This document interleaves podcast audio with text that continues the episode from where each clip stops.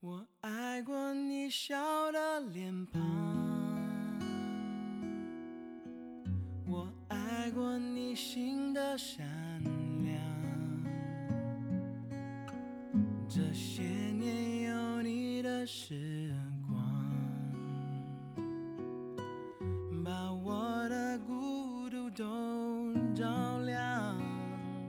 嗯，亲爱的听众朋友们，大家好，欢迎来到本周夸夸。夸夸已经进入了改版的第二期，经过了一系列的调整，现在是这样一个情况。嗯，大家说一件事儿，然后其他人随意发挥，所以好像跟夸夸也并没有什么关系。行，那谁先来？那我先来吧。我想跟大家汇报一下我的我的暑假安排。我本来暑假安排的非常之理想，我有三件大事要完成。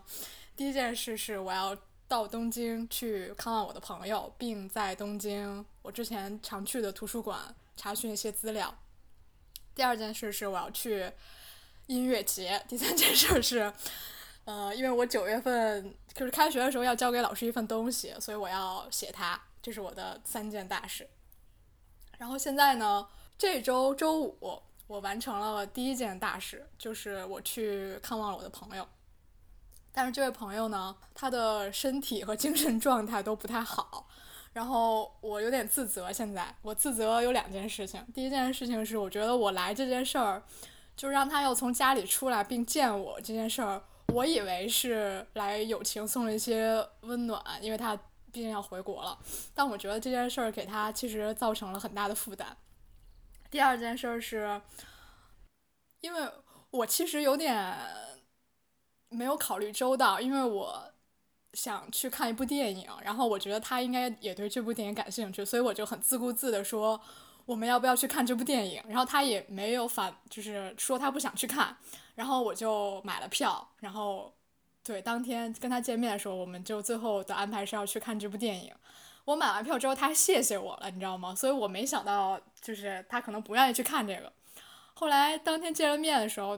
才知道他其实因为最近状态非常不好，然后他没有办法去看任何的电影，而且这个电影有三个小时，我就当时我就想要不要就别去了，但是就是他也没提这事儿，而且还表现出一副我觉得他照顾我情绪吧，然后还跟我一起去了，但是事实上证明他确实是没有这个状态来坚持坐在那儿三个小时或者接受一些这些信息，然后他就大概。坐了十几分钟他就走了，然后给我发了信息说他身体不太好，就是心脏不行啊什么的，我就觉得特别特别特别那个内疚有点，然后我觉得可能，当然他后边后面感谢我了，觉得我来看望他是一件就是对他来说是一件很积极的事儿，但我总觉得整件事儿下来好像是我自己有点自我陶醉，我可能并没有给他带来什么实质上的安慰或者什么。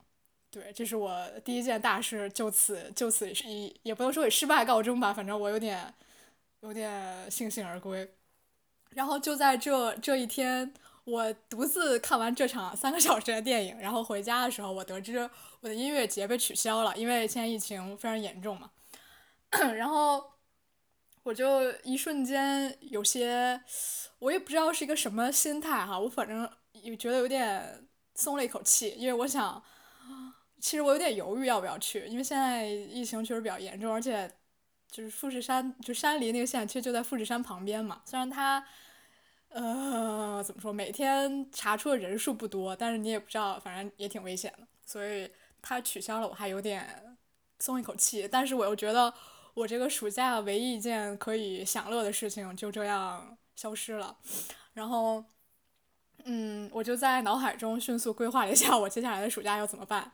然后我最后得出的结论就是我不回家了，因为我我本本来打算，呃，今天我本来是今天应该回大阪回家，但是我当时那天晚上就想说，啊，反正我也没有下一个行程要赶了，我不如就在这东京再多待那么一两个星期，因为这里的图书馆十分之便利，然后也便于我查资料，而且就只要不回家吧，可能就有种在旅游的心情。虽然这片地方我已经十分熟悉了，但我还是觉得在这儿多待。几周，多待两周，嗯，然后试图找寻一下这暑假的快乐。然后现在我觉得也确实是，就虽然你也不能去出去去哪玩儿，其也确实没什么好玩的。但是只要你不在你家里那块地方，就不用每天去超市 买菜呀，然后买什么生活用品，就是就是有一种在旅游的感觉，嗯，然后，对，这就是我暑假要干的三件事，现在已经就两件事就是这样了。然后接下来我还要苦逼的改一份东西出来，然后暑假就结束了。我说完了，我说完了，这就是我今天要说的事情。你几号开学啊？我九月十几号，十几号开学，十几号来着。对，反正中旬，中旬开学。那感觉装下你剩下的这两件事还绰绰有余，就是刚好合适吧？是的。特别绰绰有余，嗯。是是，如果我去那个音乐节的话，其实是有点紧绷绷，然后现在突然就是还多了一些那个空余，对对，还还不错。嗯，我觉得很很不错，嗯。那我先说吧，我就第一件事情，刚才何苦在讲的时候，我就在想，他觉得他这件事情是自我陶醉，但是我觉得好像也没有什么地方可以改进了呀。就是从你的角度出发，你还能有什么别的选择让这个事儿变得更好吗？我觉得没有嘞。你说的对。就是就是你能做的事情。可能就到这儿，因为主要你也是让他做决定了呀，他是这样，确实，就算他有点勉强，但他还是决定那么做了，所以我觉得你不算自我陶醉，而且他也和你说了，他觉得你的到来对他有很大帮助，而你为什么，而你却还认为自己是在自我陶醉？我觉得你有些多虑了，你这个多虑是需要批批的。嗯，对，我觉得是没有办法改进了，已经差不多好了。然后第二个事情，我觉得你的灵机应变，嗯，非常棒。而且我觉得，如果说你多待两三天，可能不需要什么决心，但是你说你要在东京待两个礼拜，我觉得这还是挺需要一番魄力才能爽快的下这个决定，而你恰恰做出这个决定，我觉得体现了你生活经营的智慧。而且它确实也非常好，在你这个假期的时间里，刚好，嗯，游刃有余的，还能兼顾一下你的学业，去图书馆多看一看你需要的资料和书，然后还能让你享受一下大城市的生活，逃离你在大阪的那个生活状态，就是也体现了度假的这个概念嘛。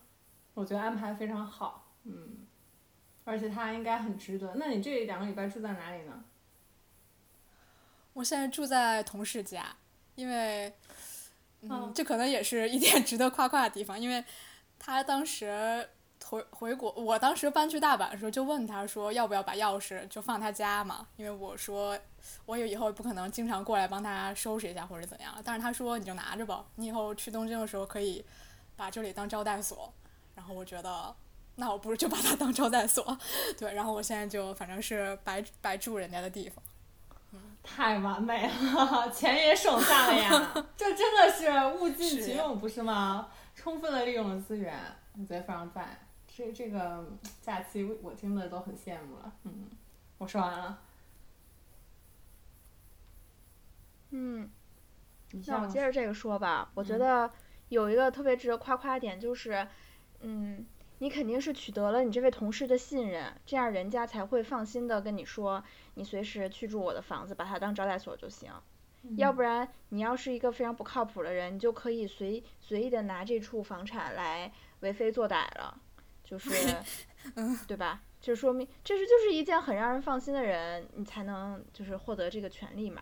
然后你也很好的使用了它，并没有跟你的那个前同事见外什么的。嗯，然后。第一件事儿，哎，我们要不然现在就连线一下你那位朋友，别了吧，质问一下他。不用了，不用了，嗯，别这样。我，嗯，就是对你刚刚说的时候，我其实有一点点共情，因为，嗯，之前就是我们的共同的好朋友小仙女安吉，她不是也有一段时间状态特别不好，然后有点抑郁嘛。有一年就读研二的时候，她那个感恩节。就从纽约来我的城市找我，当时就是他整个人，嗯，宛如一缕游魂，然后呢，又瘦又没有胃口，嗯，就是那个时候我就不也是像你似的，有点不知道该带他做什么，因为我又是就东道主嘛，就是也不知道你说逼他吃饭好呢，还是让他就随着随着他的性格饿着好呢？是带他出去溜溜好呢，还是就是让他在我的屋子里睡觉好呢？然后他虽然说都行，但你怎么知道他是不是真心的呢？就我当时也有一些小心翼翼，后来我决定还是做自己，就是扮演了一个，嗯，我觉得有的朋友第一次来我市，然后可能会觉得值得一逛的地方，我就带他去做了，我觉得他会有兴趣，然后我也喜欢的事情，比如说，呃。去吃了我喜欢的印度菜，嗯，比如说去带他看了我们学校小小的艺术馆，嗯，有的时候他会觉得嗯很不错这项活动，然后有的时候他也会觉得很没有精神或者吃不下，他也不会就真的敷衍我而去勉强自己，他就会说我吃不下了，我实在是吃不下了，嗯，所以我觉得嗯。套用一下我以前的经历来看的话，你的那位朋友应该也是同样的心情，他一定感受到了你的好意，嗯，而且他不舒服，其实也没有勉强自己嘛，他不是走了吗，嗯嗯，而不是坐在那里摇摇欲坠三个小时，然后维持着你们的塑料姐妹情，就挺好的呀，就你也能就跟瓦萨刚才说的，你也能只能就做这些了，要不然你该怎么揣摩他呢？其实有的时候他们自己也不知道，就是到底怎么样才能好起来嘛，就是要靠跟朋友一点点接触，然后反而是可能能让他们分分心，稍微能想点别的，不管就是多多多少程度吧。所以我觉得你已经做得很好了，嗯，不必苛责自己。嗯，好的，我虚心留在东京此事，留在东京此事也非常的帅气，就哪儿舒服待哪儿呗，就是嗯很帅气。我说完了。你满意吗？对我们的评论？满意。嗯，你说。哦，我说接下，我说我以为接下来我说了。啊？说吧。你可以说，你还有什么要补充的？没有没有说吧。我我说如果要是那个。要进入他这一趴了。啊啊！对，我以为那个说完了嘛。我最近对我的爱好进行了反思，这源于嗯一次激情消费。呃，我周周几啊？周三还是周四的时候？八幺八那天，准确的说，他周几啊？我已经记不得了。八幺八那天，我冲动的给自己买了一个咖啡机。然后它的起因是这样的：我有一个，自从我独自居住了以后，我就有一个小小的癖好，我喜欢买玻璃杯。然后呢，在我买玻璃杯的这个店，老板有一个微信群。然后呢，这个老板他有两个店，一个店卖玻璃杯和一些餐具，一个店卖咖啡豆和一些杯子。然后他两个店的人，呃，就是客户都在这一个微信群里。然后他八幺八那天发了一条，呃，优惠的团购，说八幺八这天大家可以凭八十一块八买到两包豆子和一个随机的玻璃杯。我立马就心动了，我想这不就是不要钱吗？它原价是一百五十多，然后呢，竟然到了八十一块八，还有一款随机的杯子，我就当时我就很冲动，我就马上就要下单，然后我还犹豫了一下，因为我已经呃挺久不喝咖啡的了，我一直在喝那个。咖啡的那个冻干粉，因为它冷水、热水都能冲，很快就可以喝到，所以我很久没有喝豆子了。嗯，我之前喝豆子的工具是一个爱乐压，但是我犹豫的那会儿，我已经午休躺倒了。然后午休前，我想快点把这个事解决。我一想，八十一块八也没有多大钱嘛，于是我就呃顺利的下单，完成了这一个紧急的抢购。嗯，等我午睡醒来的时候呢，我就陷入了忧郁。我想，两包豆子我要如何消耗呢？毕竟我还有一包豆子还没有喝完。但是因为我实在是不想早每天早上起来还要烧热水，然后摆弄我的爱乐压，它冲出来又非常的寡淡，让我有一些嗯不喜欢，所以我没有信心用我的爱乐压再喝完额外的两包豆子。这时我就陷入了沉思，然后呢，我就又打开了手机淘宝，给自己买了一个咖啡机，但它虽然是一个玩具机哦，嗯，就是那种。可以冲出就意式的咖啡机嘛，它就很浓缩，它很浓，可以满足我喜欢喝奶咖的这个爱好。因为我喝咖啡，我其实喝不出好坏，我就是喜欢把它兑着牛奶一起喝掉。然后我又想到冬天是如此的寒冷，而我不想每天花那么长时间等待烧开水。烧开水这个事情我为什么讨厌？是因为我家那个开水壶它有一个最低。开就是最低入水的线，你必须要在这个线以上才是安全的。所以每次我喝咖啡的时候，我只冲咖啡，我只用那么一点点水，但它会剩下很多。又有因为有一个水不能重复烧的这么一个，我不知道是不是谣言啊，但是我挺在意的，我就有点介意，所以我就很讨厌烧开水这件事情。但是意式的这个咖啡机呢，它就可以满足我。这个需求就是我每天早上起来不用等太久，也不用烧开水，我就可以得到一杯咖啡。但是我为此付出了，嗯，一个咖啡机的钱。于是我就有一点，怎么说呀？就是我觉得我是不是被消费主义 陷入了消费主义的圈套呢？我是不是太冲动购物了呢？就是我现在就是有一种有一点愧疚，但是我觉得。我马上就要秋天了，然后秋天完了就是冬天，就是天渐渐黑黑的很快，而回家的路会变变得又冷又残酷的这个时间，我给自己一些冬日的温暖似乎也不过分，所以我想听听二位的看法。嗯。我要批评你了。嗯。我觉得，我觉得你早就该买了，因为，因为你去喝那个。就买自己买豆儿，然后用咖咖啡机弄，其实就是最便宜的是方法。你买什么冻干呀，然后买那些，其实反而是贵的。你想想，几包挂耳就要多少钱呀？就要几十吧，上百。但是一包豆儿才多少钱？你可以喝很久，嗯，而且它还有浓郁的感觉，而且还很省事儿，嗯。即使是一个玩具机，玩具机不是一个很高级的。那种意式咖啡机，它也可以满足我们这种普通呃饮用者的基本需求了。嗯，我觉得你做的对，但是有些晚了。嗯，但还好不晚，你还可以享受很久，而且你姐姐应该也可以享受很久。希望她不会对你这项消费冷言冷语。嗯。嗯。如果你再坚持一年，你就可以继承我的咖啡机了。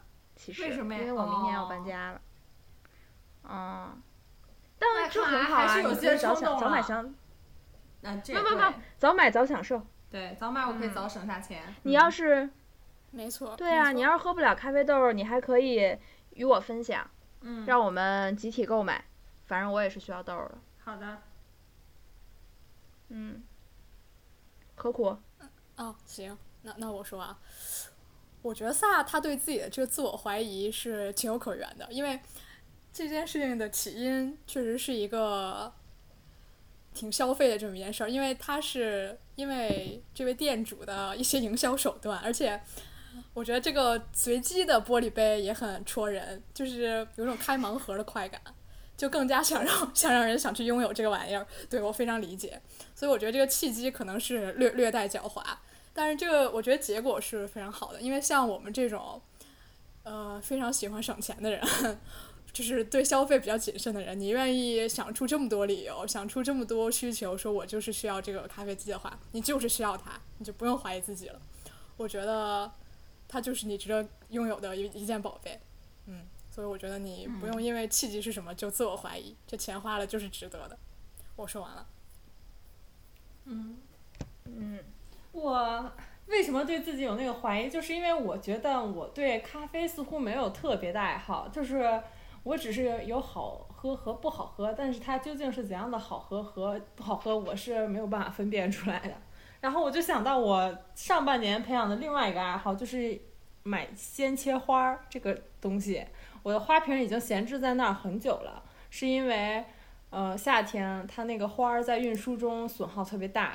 然后呢，我在之前养花的时候，我的心情随着这个花的枯败波动的也很明显。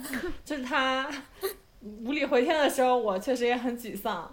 然后呢，嗯，这个花又是需要辛勤修剪的这么一个东西，两天你要换一次水，把它洗干净，然后再把它切切根儿什么的那种。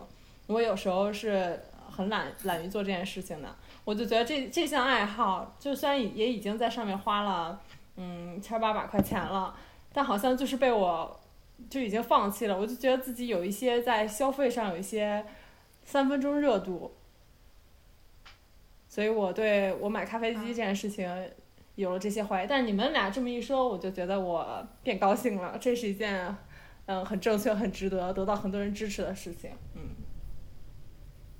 嗯。就是我我觉得并，嗯，像我就是一个非常擅长半途而废的人。我小时候练过非常多的才艺，但他们几乎都没有得到任何的结果。比如说我小时候练琴，嗯，周围同学，周围练琴的同学，他们都纷纷考过了几级，但是我就没有考级，而且最后也放弃了。然后我后我后来喜欢去吹竹笛，嗯，我也没有拿它去考一个特长生，然后考一个好大学，我也放弃了。现在也不怎么吹了，因为确实也挺扰民的，说实话。嗯，还有一些我小时候还练过武术，练过芭蕾，然后练过画画。他们其实都没有什么实际的产出，但是怎么说呢，花也花了不少钱吧，就是平心而论。但是，就只能说他们带来了一些体验吧。而且，你看我虽然嗯没有成为一名任何种类的特长生，但我的才艺仍然在发挥着小小的作用。即使他们不发挥什么小小的作用，我觉得也没什么关系。就他能在当时买到你的开心，已经是他们的福分了。没错，等会等会儿你你还练过武术啊？我怎么你是练啥武术？我这是重点吗？这点看不出，你这习武之人，隐藏身份，因 为从来没听说过这个事儿。就是小学的时候，我们那个学校会有一个武术队儿，然后是由体育老师带队儿的。每天上，他们都会比大家早来那么半个小时、一个小时的，然后就在呃校园里面很大张旗鼓在那边练踢腿。然后我妈就是一个非常孔武之之之人，她每次送我去上学的时候，就会觉得那些虎虎生风的小孩特别的帅气，她就主动让我说让跟那个体育老师说让我加入他们早上踢腿队伍，然后我就就只好就是半途加塞儿，然后后来吧。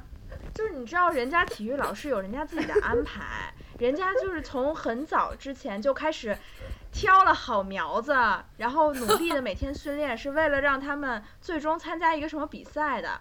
然后我半途加塞儿吧，就是也很难处理我，后来我就被劝退了，就是这样。但是还是好歹练了一段时间的武术，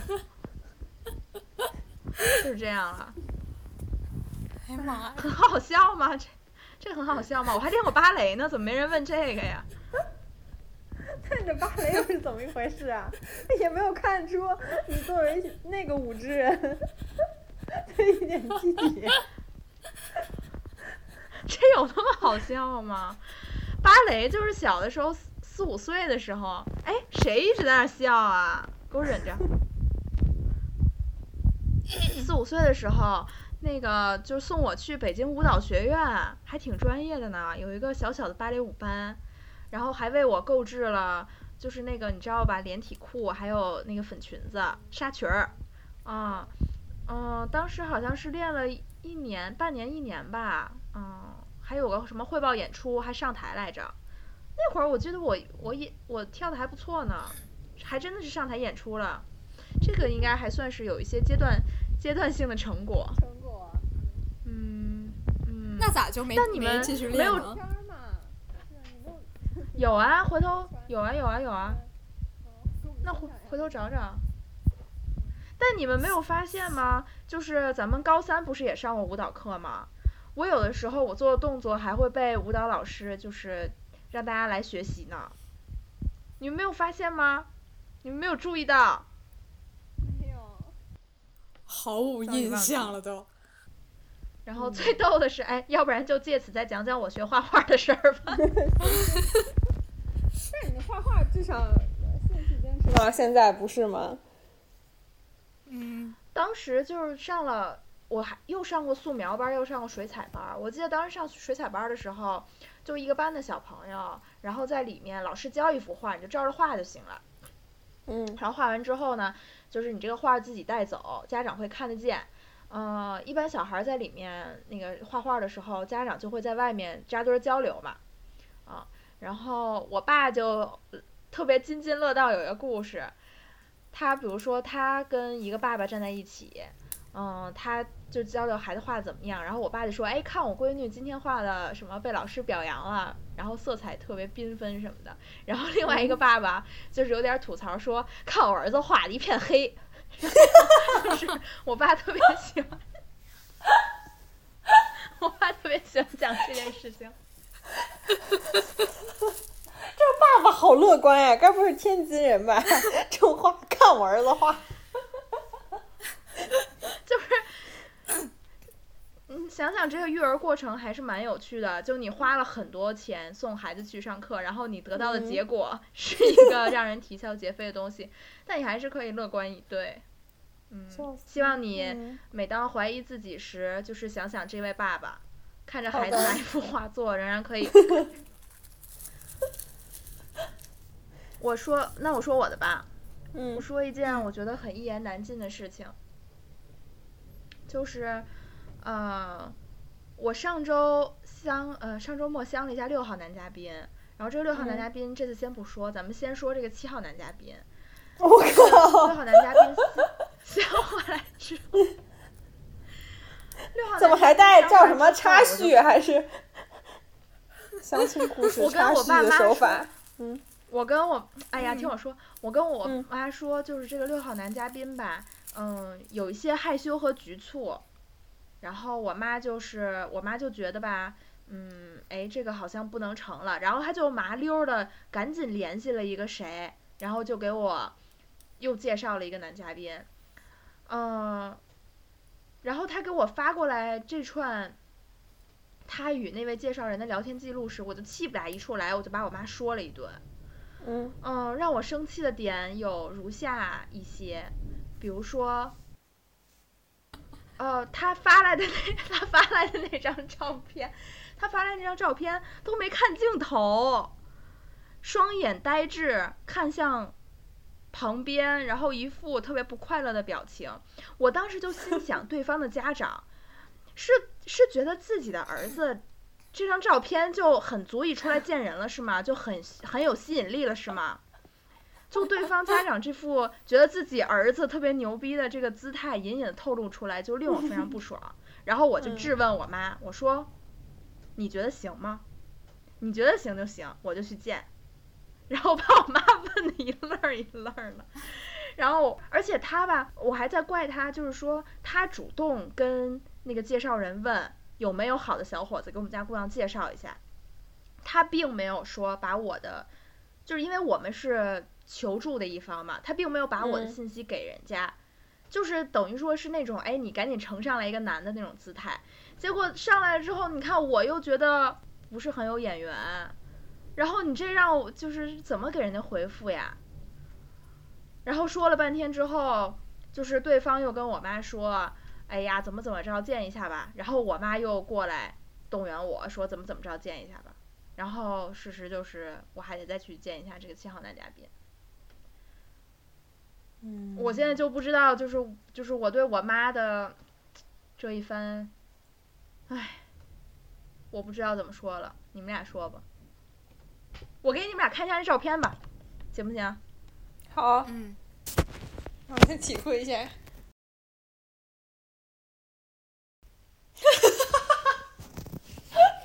他确实很不开心。对呀，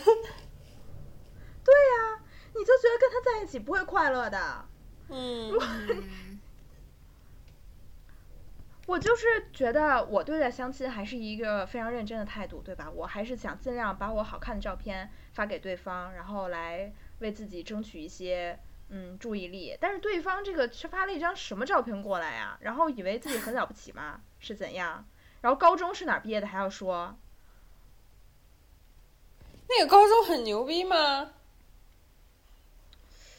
可能还不错吧。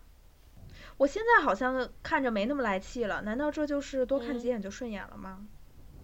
我甚至觉得他会不会是那种啊，就是觉得直视镜头很害羞、很尴尬，所以特意把自己的目光转出去的 那一种羞涩男孩呢？因为你看他的手，这应该是他爸妈选的照片吧？就是你说的也对。反正我当时看到这张照片，确实有些气不打一处来。嗯，确实很不高兴。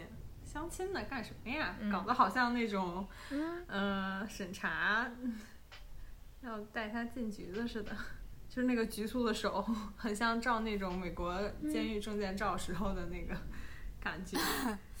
主要让我生气的是，就是对方父母觉得这样 OK。但是你你还记得我有一个相亲对象，他甚至没有发给我。一张照片，而是一张从电就是 从相机取景器里面拍的模糊的照照片，你们有印象吗？嗯嗯，有印象。嗯，但那个是不是一种艺术的感觉呢？不是啊，那就糊到他脸，就是 都看不出来。就不明白为什么会发这种照片来相亲？大家就是男男孩是对相亲市场都很随意吗？还是说沦落到相亲市场的男孩都是这般的不羁呢？还是他们故意营造一种我没有很在意这件事情的那种，就是那种我懂。让人在意的是对方家长吧？确实也是，但是你也不知道这究竟是谁的意思。万一是人家男孩说我就喜欢这张，你就给我发这张呢？嗯，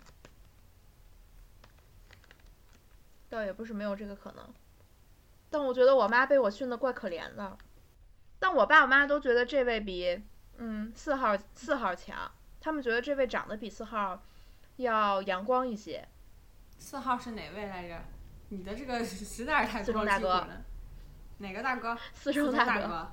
四中大哥，四中大哥，那你觉得四中大哥那穿穿着粉红色运动衣的 相亲照片比这个好很多吗？但至少这个衣品还可以吧？直视镜头了。但是这个衣品明显比四中大哥要好耶。但是他背这小书包，我感觉都是差不多的。嗯，确实也是。嗯，你很难从一个照片品鉴一个男人。嗯，但我后来反正同意了。我说可以见，哎，我最近觉得挺不好意思的，因为你出去相亲老得让人男生请吃饭，然后就是你要想请回来，你是啊，就是我每次都会提 A A，但是就是就是对方也还挺那啥的，感觉是受过培训一样。那我就批评你这个好了，我觉得你大可以不和演员为由拒绝，反正谁也没见过谁，大家都是陌生人。没有见过还比较好意思拒绝，见了以后还要想一些措辞。如果你不想见，我觉得可以爽快说不，不用考虑那么多。而且就这个呃中间人的水平呃来说，你也从这个相片看到了他的那个资源似乎也不是很匹配，也不用考虑中间人的这个对你的看法。我觉得为什么能还能？我实在是有点搞不懂这个拉煤牵线的这个，这个这个是个啥体制？还能没有你的信息，他就可以给你匹配那方那边的的的的资源吗？可以这么说话？就是我妈没细说，我妈没细说，我妈可能就我那天偷听到了，我妈可能就跟对方说的大差不差在于什么个子能比我高一点儿，就是这种话，他都没把我的。信息 就是个儿比我高点儿，就这。没给对方就是发我的什么毕业学校啊，或者呃兴趣爱好啊，或者我的照片儿。我觉得把我的这些基本信息发给对方，对方可能就会就是呃调整一下他的措辞或者什么之类的。我也我也不知道了。然后我开始跟我妈说我不想见，我就觉得他这双眼无神，我受不了这个。然后我觉得他爸妈肯定特别宠他呀，什么觉得自己儿子特别了不起。然后但是我妈就是跟人家回绝的不是很那个坚决，然后就被人家说动了。然后人家说你再动员一下，我妈就又过来动员我了，特别猪队友。确实是你妈造成你这个被动的局面。嗯嗯，还一直劝我说什么？我觉得双眼无神不是什么大事情。什么？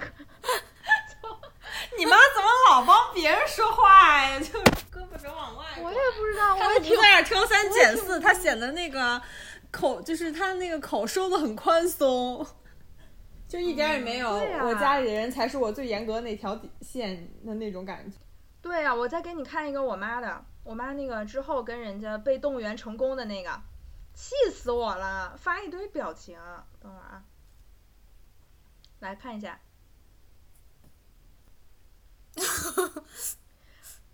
然后你知道气人是什么吗？我妈的那个措辞是我嫌人家不是北京的，但我本来我明明是嫌人家双眼无神。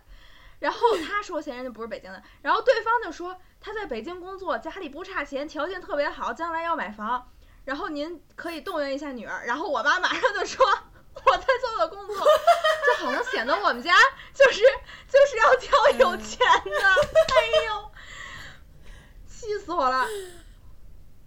哎呀妈呀，猪队友。不是谁家孩子不是孩子？为啥？你妈好像那种会被推销的，就是老了以后会被那种推销的买好多保健品的人。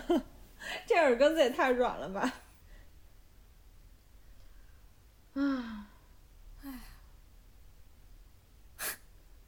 谁教你妈发这些表情啊？我的天呐，真是有点过于 你瞧你妈用的词儿。我我看孩子长得高高大大、方方正正的，这个人家看了会高兴吗？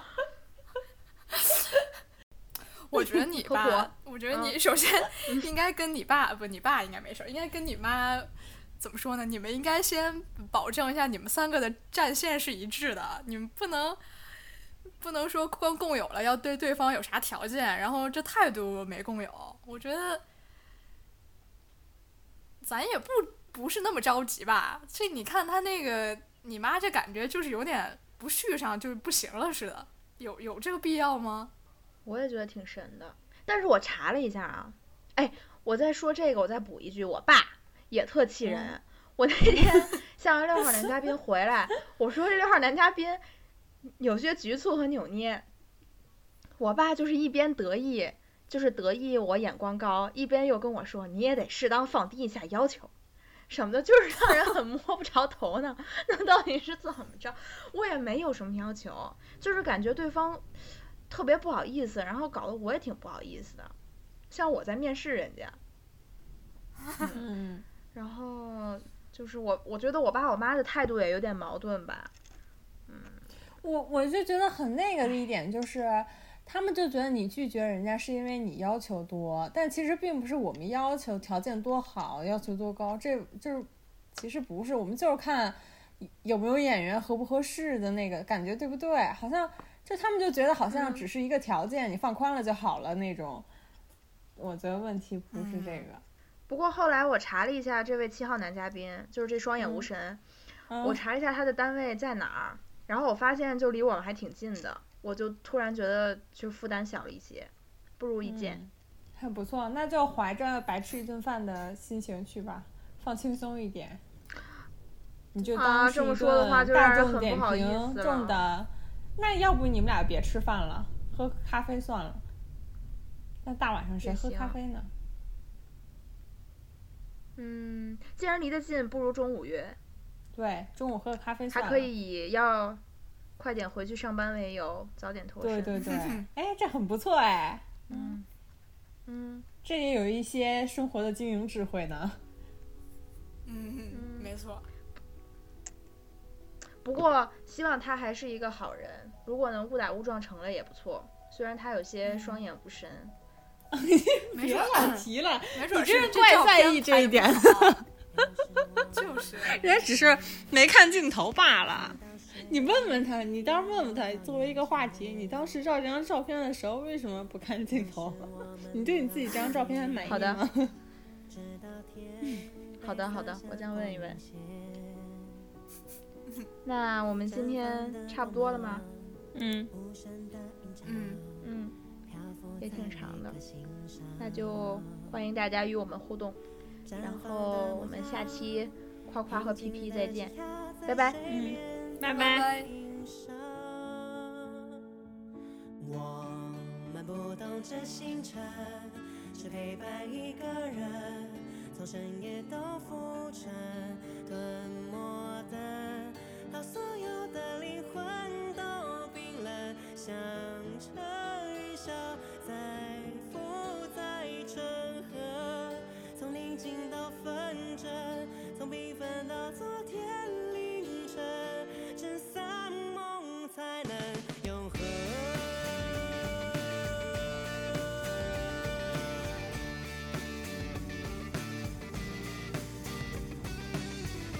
有时我们不懂黑，直到水